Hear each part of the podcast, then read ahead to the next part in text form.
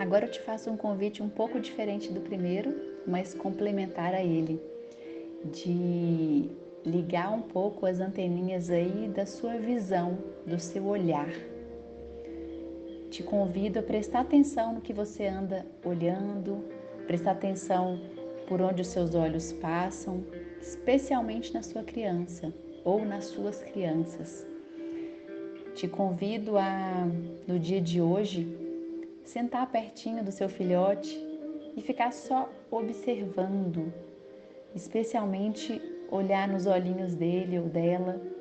Já parou para pensar como na correria do dia a dia, nesse excesso de tarefas da casa, do trabalho, as tarefas mais práticas de banho, da almoço, preparar a logística da casa, como que às vezes passa despercebido o olhar do seu filhote ou da sua filhotinha aí e como olhar para os olhos dos nossos filhos nos acalmam.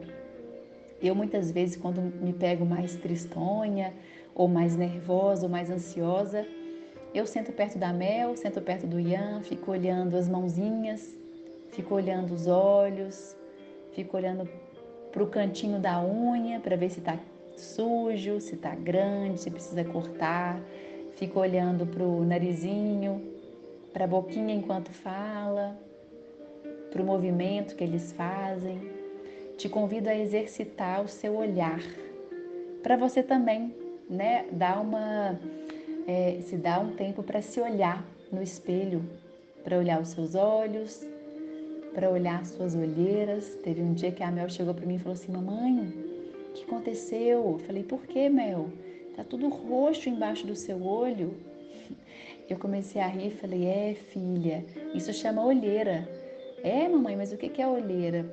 Aí eu falei: Olheira é uma coisa que normalmente mães de crianças pequenas têm.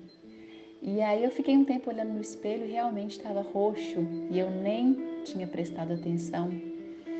E mesmo roxo embaixo dos meus olhos diz de, diz de algo bonito, de uma entrega, né, de uma dedicação aos filhos, de uma busca por uma vida mais, enfim, mais inteira, mais consciente. Então te convido a acionar aí o seu olhar. Olha para você, olha para o seu filhote. Depois chama ele ou ela e vai olhar para o céu.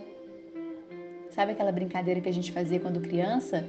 de deitar no chão, olhar para o céu e ficar procurando desenho nas nuvens, se você não tem céu aí para olhar nessa quarentena, olha pela janela, olha pela varanda. Se você não tem céu assim, deitando no chão, olhando para cima, se você não vê céu. Eu estou no apartamento, não consigo fazer isso, mas a gente faz essa brincadeira de olhar para o céu pela varanda ou pela janela. Acho que vale a pena.